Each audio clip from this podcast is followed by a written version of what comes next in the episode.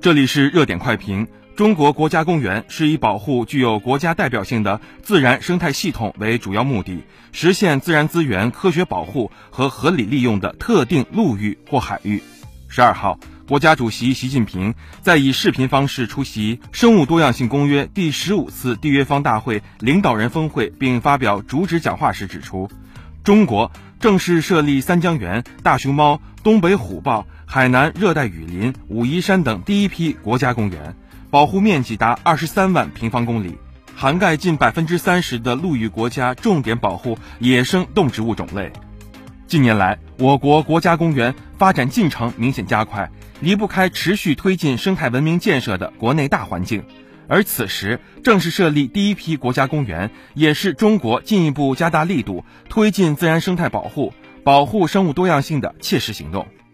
第一批国家公园正式设立，体现了高起点和严要求，向着建立系统的国家公园体系迈出了坚实步伐。第一批国家公园一个共同点是，都具有典型的生态功能代表性。如三江源国家公园主要保护青藏高原重要生态功能区，大熊猫国家公园、东北虎豹国家公园守护着大熊猫、东北虎、东北豹等珍贵濒危野生动物。以及以这些旗舰物种为散户种的重要生态系统，海南热带雨林国家公园、武夷山国家公园则主要保护热带、亚热带重要森林生态系统。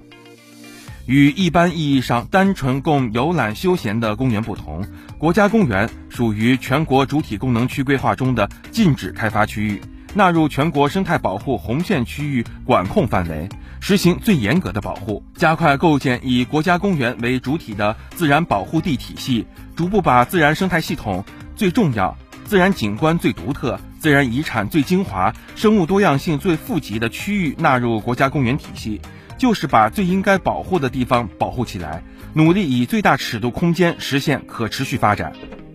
严格保护并不是不要科普和油气。而是一切都要在有效保护的前提下进行。对于老百姓来说，国家公园的设立为人们提供了更好的科普教育和游憩场所；国家公园的社区群众更是可以从国家公园的生态效益中获益，逐步走出可持续发展之路。历经多年探索，我们迎来了第一批国家公园，还有更多的国家公园在路上。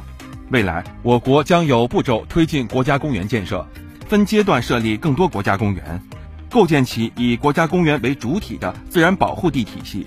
在这个过程中，生态保护是首要功能，任何时候都不能偏离这条主线。第一批国家公园设立是新起点，在多年试点中，我们在生态修复、体制机制等方面都积累了不少经验，但也存在一些挑战，一些地方保护与发展的矛盾仍然尖锐。要继续探索如何更科学发挥国家公园的多种功能，走出一条符合中国国情的国家公园建设之路，让国家公园守得住绿水青山，对得起子孙后代。